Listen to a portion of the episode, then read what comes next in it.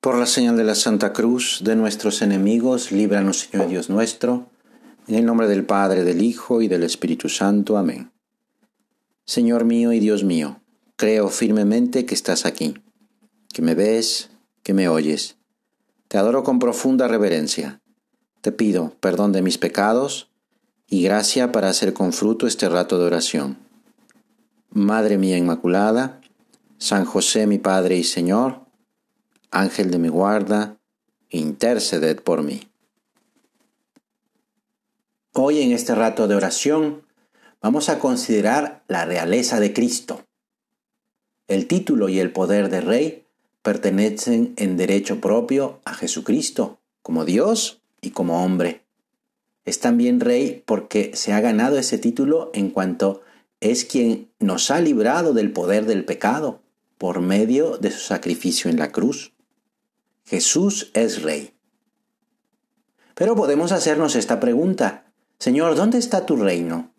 ¿Cómo podemos hacer tu reino más visible, más presente? Y él nos responderá con las mismas palabras que le dijo a Pilato.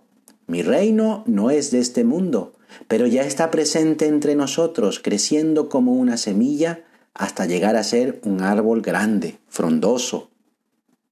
Por nuestra parte, como buenos hijos de Dios nos corresponde extender y afirmar el reinado de Jesús en todos los corazones de todas las personas, en todas nuestras actividades.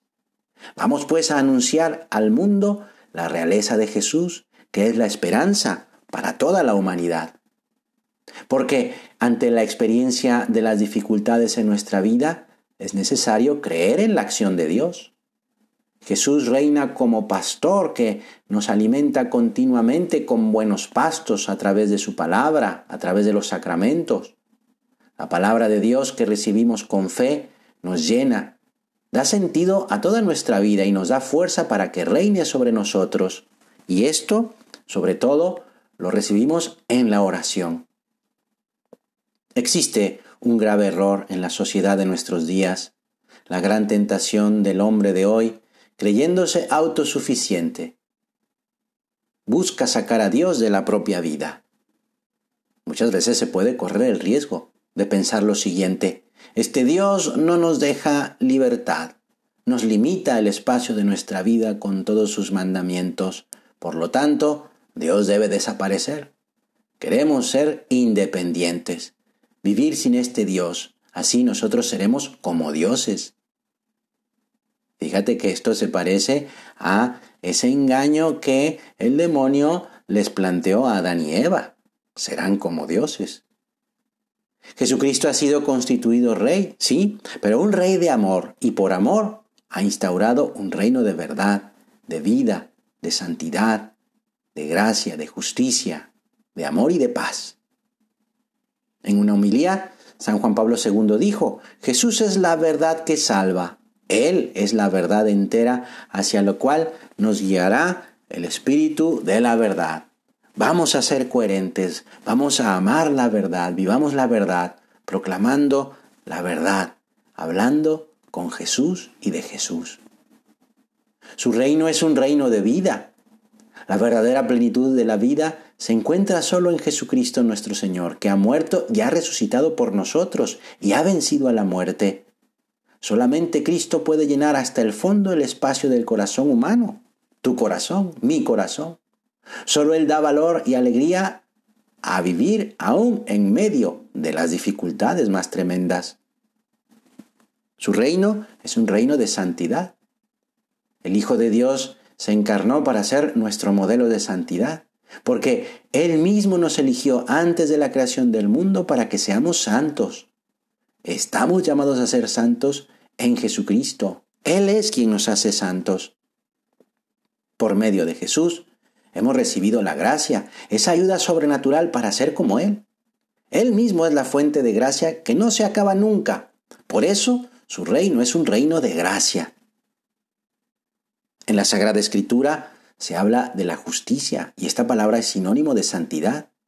El justo es piadoso, servidor de Dios, cumple la voluntad divina, es bueno, es caritativo con los demás. En una palabra, el justo es el que ama a Dios y demuestra ese amor orientando toda su vida en servicio a los demás. Es lo que nos pide Jesús, construir su reino de justicia. Tanto amó Dios al mundo que no paró hasta dar a su Hijo único, a fin de que todos los que creen en Él no mueran, sino que tengan vida eterna. Por eso su reino es de amor. Queremos que Cristo reine en nuestros corazones. Es verdad, el camino para llegar a esta meta es largo. Toda persona puede recibir libremente la verdad del amor de Dios. Él es amor y verdad. Y tanto el amor como la verdad no se imponen jamás. Llaman a la puerta del corazón, a la puerta del alma, y donde pueden entrar, dan paz y alegría. Este es el modo de reinar de Dios. Pues vamos a hacer tú y yo propósitos concretos para dejar que Cristo entre y viva en nuestro corazón y manifestemos ese amor a los demás. Pidamos a Santa María, Reina y Madre del universo y Madre nuestra, su ayuda para que siempre Cristo reine en nuestras vidas. Que así sea. Te doy gracias, Dios mío, por los buenos propósitos, afectos e inspiraciones que me has comunicado en esta meditación. Te pido ayuda para ponerlos por obra. Madre mía Inmaculada, San José mi Padre y Señor, Ángel de mi guarda, interceded por mí.